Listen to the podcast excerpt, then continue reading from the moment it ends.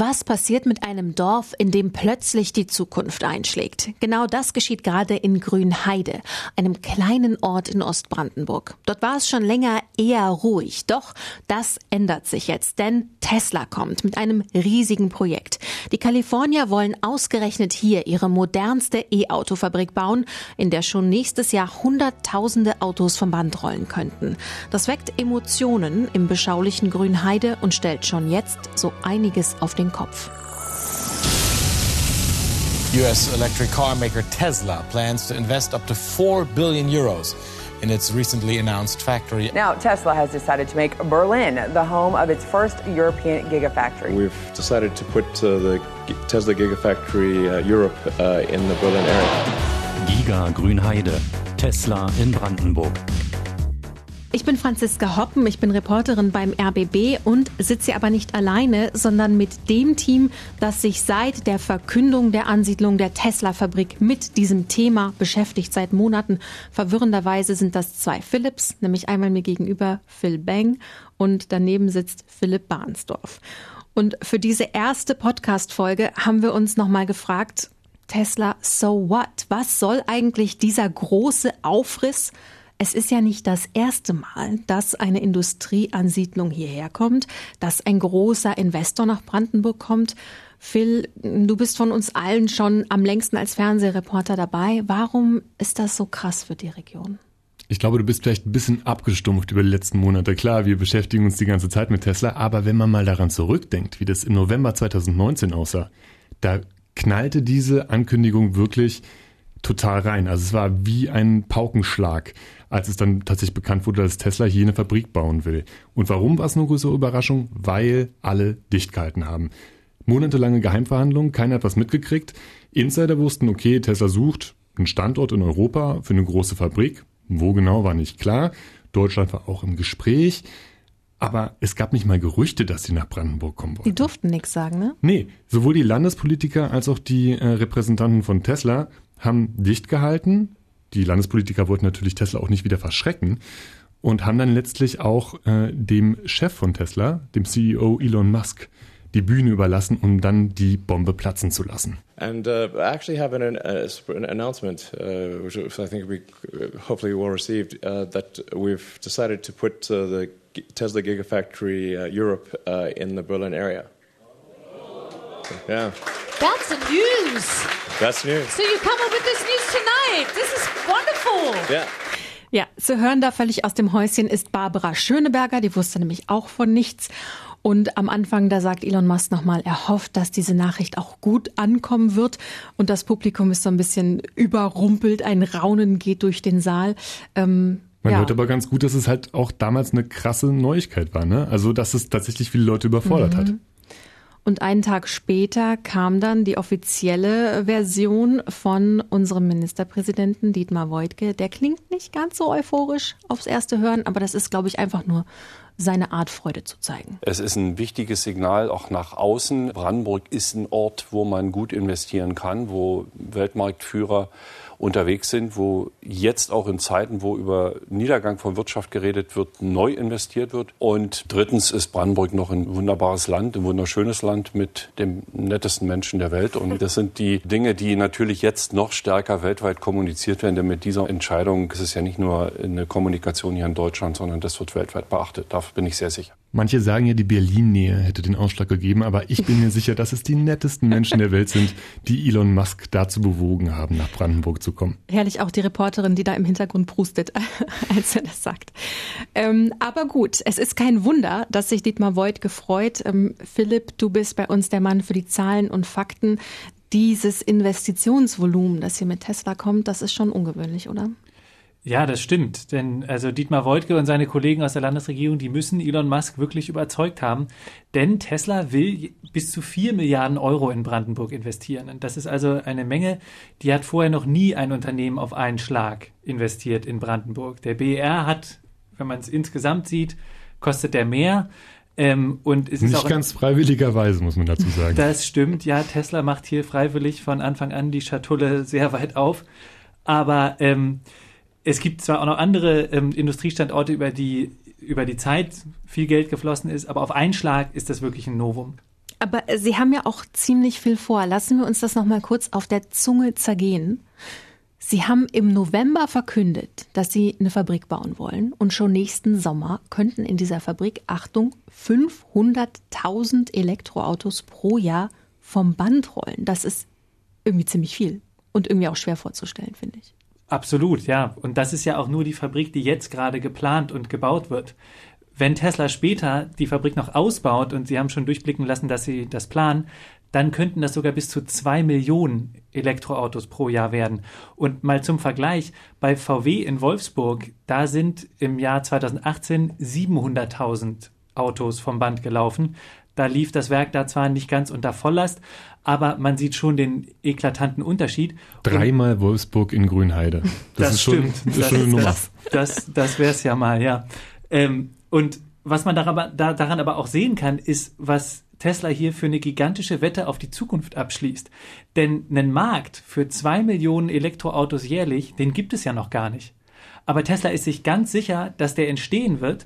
Und deswegen bauen sie jetzt schon in Grünheide ihre Fabrik, damit sie dann von da den Markt nicht nur in Deutschland, sondern in ganz Europa mit ihren Autos versorgen können.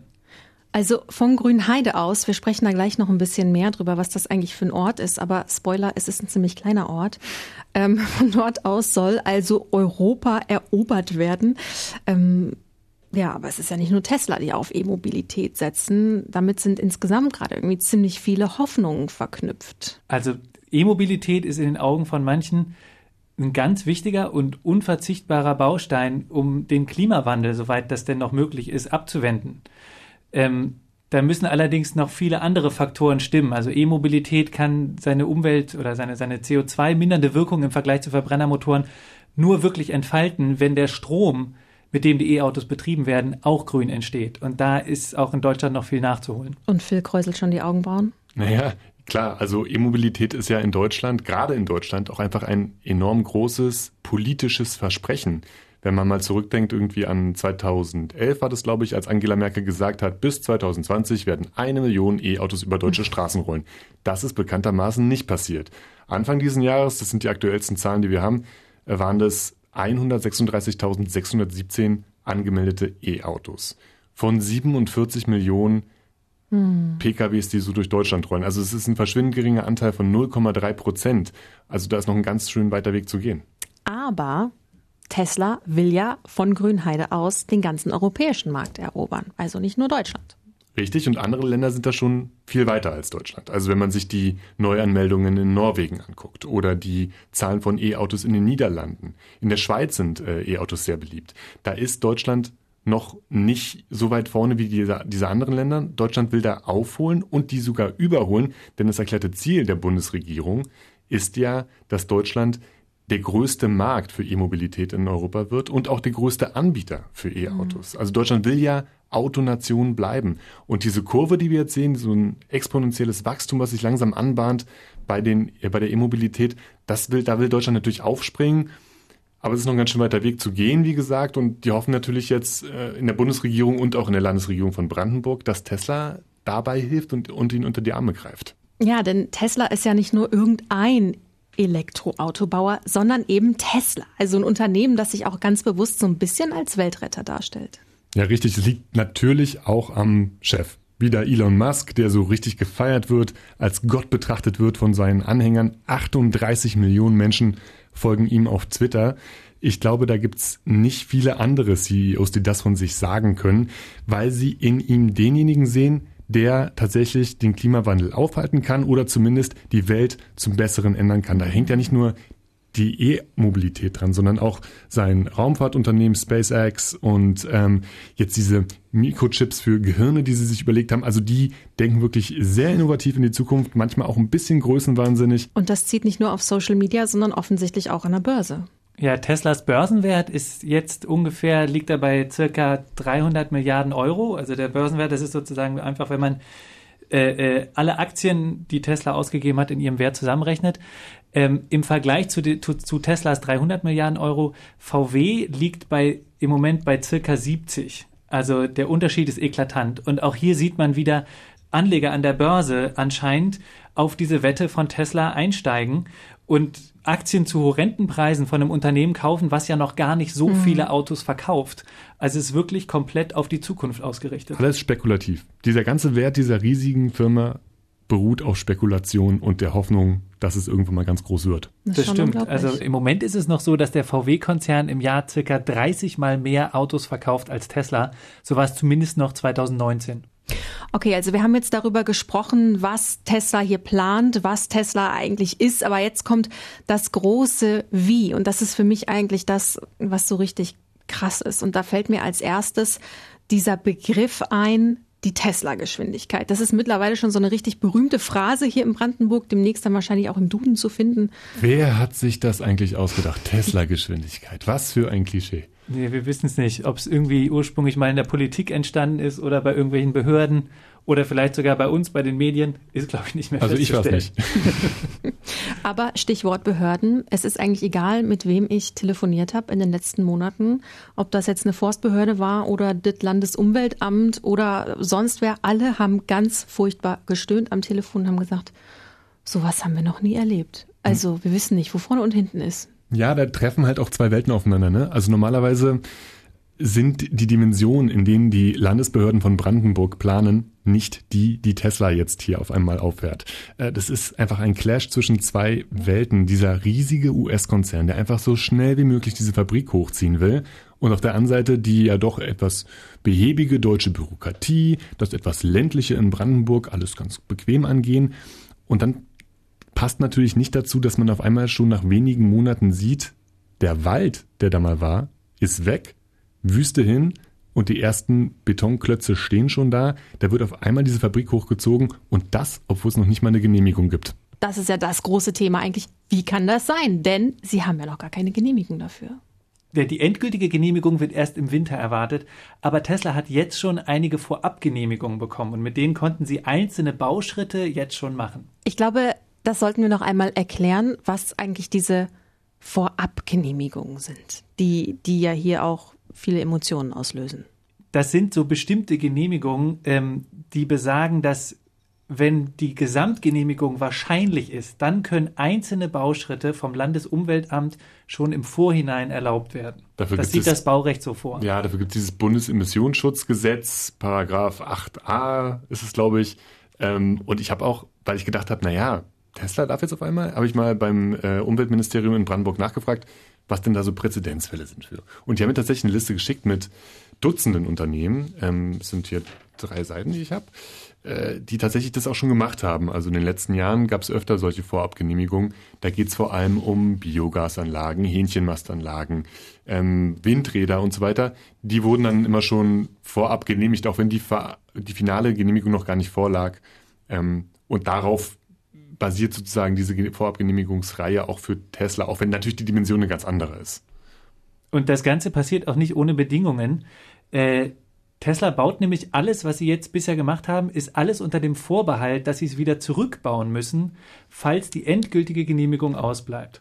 Und Aber das ist eigentlich der, der Hauptgrund der Ärgernis, denn die Leute sagen, du kannst ja nicht einen, einen Wald wieder rückbauen. Du kannst ja, also geht ja gar nicht. Das stimmt, ja, aber da spielen, das spielt dann ja zum Beispiel eine Rolle, also das Landesumweltamt sagt, dass ja äh, Tesla in jedem Fall an anderen Stellen Wald aufforsten muss für den, den sie äh, da gefällt haben. Und das äh, geht dann wohl als rückgebaut durch. Ja, damit sind wir direkt beim nächsten Punkt. Der Wald, der die Emotionen hochkochen lässt. Phil findet, das ist ja eigentlich gar nicht so ein richtiger Wald. Naja, also man kann sich auf jeden Fall über das Wort Wald sehr streiten. Habe ich jetzt gelernt, wusste ich gar nicht vorher, aber tatsächlich sagen die einen, die Tesla toll finden und wollen, dass Tesla herkommt, sagen, ja, das war eine Monokultur, so ein Kiefer. Kiefernforst, wo man eigentlich nur Holz angebaut hat und hochgezogen hat. Viele kennen das wahrscheinlich aus diversen Regionen in Norddeutschland. Und die anderen, die Gegner von Tesla sagen, naja, so eine richtige Monokultur war das auch nicht mehr, weil dazwischen halt doch relativ viele Laubbäume gewachsen sind ähm, und naja, gewisse Biotope entstanden sind mit auch Tierarten und so weiter, die es zu schützen galt. Zumindest in den Augen der Tesla-Gegner. Also man kann es so oder so sehen. Ist es eine Holzplantage? Ist es ein richtiger Wald? Da gehen die Gemüter auf jeden Fall auseinander. Zweites Umweltthema, wo wir schon bei Wald sind, ist, ist eigentlich das Wasser. Und das ist ja äh, so der Hauptkritikpunkt, der, der Punkt, der die Menschen so am meisten bewegt. Denn Diese Fabrik wird auf einem Trinkwasserschutzgebiet gebaut. Also wenige Kilometer von der geplanten Fabrik entfernt stehen die Brunnen eines, Loka eines regionalen Wasserversorgers, ähm, der Wasserverband Strausberg-Erkner, und der pumpt da Grundwasser aus der Erde, was er dann zu Trinkwasser weiterverarbeitet. Und da gibt es die Befürchtung, dass wenn in der Fabrik Schadstoffe austreten und ins Grundwasser gelangen, dass dann ähm, das Trinkwasser Schaden nimmt. Und das wäre wirklich besonders gefährlich in dieser Region, denn da regnet es sowieso schon wenig äh, und die äh, äh, äh, Wasserstände in mehreren Seen fallen, so dass es da auch generelle Sorgen gibt über die Knappheit von Trinkwasser. Man äh, muss da sehen, dass die Tesla-Fabrik nach aktuellen Planungen soll die ungefähr so viel Wasser verbrauchen wie eine 40.000 Einwohnerstadt, also etwa so viel wie Cuxhaven oder Coburg. Und ähm, es, es bleibt ja nicht dabei. Also es ist damit zu rechnen, dass es massig zuzugeben wird. Einmal die Leute, die in der Fabrik arbeiten wollen, Zulieferer, Partner, jede Menge. Und der Wasserverband sagt, also beim jetzigen Fördervolumen schaffen würdet nicht, die alle zu versorgen. So ein bisschen jetzt Fabrik oder Menschen, das ist schon krass. Ja, der Wasserverband Strausberg-Erkner hat in den vergangenen Monaten immer wieder gesagt, das Ganze ist echt auf Kante genäht. Also diese 12.000 Mitarbeiter, die in der Fabrik äh, geplant sind, die müssen versorgt werden, deren Familien müssen versorgt werden. Es kommt noch zusätzliche Industrie, die weitere Arbeitskräfte nachziehen wird. Und das ist ja noch nicht alles. Ja, da müssen natürlich Kitas gebaut werden, wenn so viele neue Familien dahin ziehen. Schienen müssen erweitert werden, Straßen müssen erweitert werden, da müssen mehr Züge fahren. Also da rollen wirklich einen Riesenhaufen Veränderungen auf Grünheide zu. Einen Bahnhof umlegen. Das finde ich krass. Also verändert Tesla das Gesicht von Brandenburg im Wald, auf der Straße, auf der Schiene, in den Wohngegenden. Es ist schon sehr umfangreich. Es ist nicht nur einfach eine Fabrik, die gebaut wird, sondern das hat echt Wirkungen auf sehr viele andere Bereiche in der Region. Nicht, nicht nur in der Region. Also Tesla hat ja zum Beispiel angekündigt, dass sie auch polnische Mitarbeiter anstellen wollen und die polnische Grenze ist nur 30 Minuten entfernt. Also auch da äh, wird es mehr Pendelverkehr geben. Also das Ganze strahlt wirklich sehr weit aus. Stichwort Arbeitsplätze. Ich werfe es jetzt noch rein, weil ich auch das krass finde. In der letzten Ausbaustufe der Fabrik könnten da bis zu 40.000 Menschen arbeiten. Und dann bringt jeder noch eine Frau oder einen Mann, ein Kind oder zwei mit und zack sind wir bei einer richtigen Großstadt, die dann irgendwie da entsteht. Auch wenn sie sich natürlich verteilt über Siedlungsgebiete in Brandenburg, vielleicht ziehen ein paar Leute nach Berlin, also wahrscheinlich viele Leute, aber es wird schon tatsächlich einen, also die Bevölkerungsstrukturen in dieser Region mhm. nachhaltig prägen. Und das eigentlich in einem Örtchen, das, das man eigentlich nur so kennt, so als Berliner vom Wochenende, um da so ein bisschen lauschig am See zu liegen, vielleicht mal mit dem Hund spazieren zu gehen. Okay, ich, ich zog das an diesem Punkt einfach nochmal zusammen. Unsere Ausgangsfrage war ja so ein bisschen, warum, warum ist das eigentlich so krass? Tesla, so what? Äh, ich halte fest nach diesem Gespräch, es ist irgendwie ein krasses Unternehmen mit einem krassen Vorhaben, krass viele Autos, krass viele Arbeitsplätze. Die und wollen, das alles krass schnell. Und das alles unglaublich schnell. Ähm, das sind Ausmaße, die man hier einfach überhaupt nicht kennt und die ein Maß an Komplexität haben, das gerade alle na, ich will nicht überfordern sagen, aber zumindest sehr, sehr fordert. Es gibt auf jeden Fall eine Menge Sachen, über die wir reden können hier in diesem Podcast. Und einer dieser Punkte ist, wie viel Widerstand es eigentlich gibt gegen diese Fabrik, wie, wie sich die Bürger organisiert haben und auf die Straße gegangen sind. Und wir wollen so ein bisschen gucken, was die eigentlich für Gründe haben. Phil, du warst dabei. Ja, aber am liebsten würde ich noch mal hören, wie es damals war. Ich habe da was.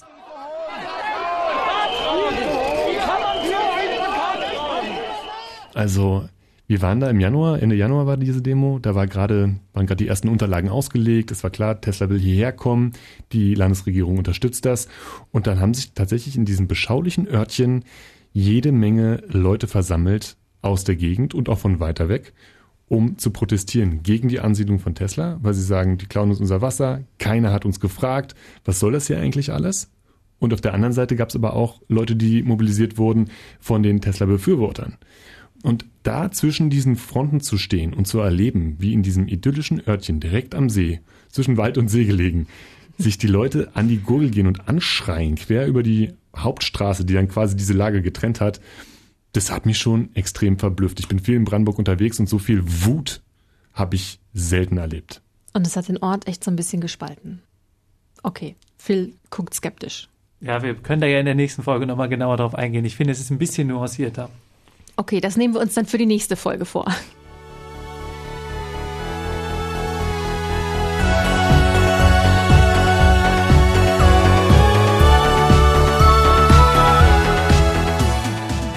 Giga Grünheide ist ein Podcast von RBB24. Ihr findet uns jeden Dienstag mit einer neuen Folge auf allen relevanten Plattformen und in der ARD Audiothek.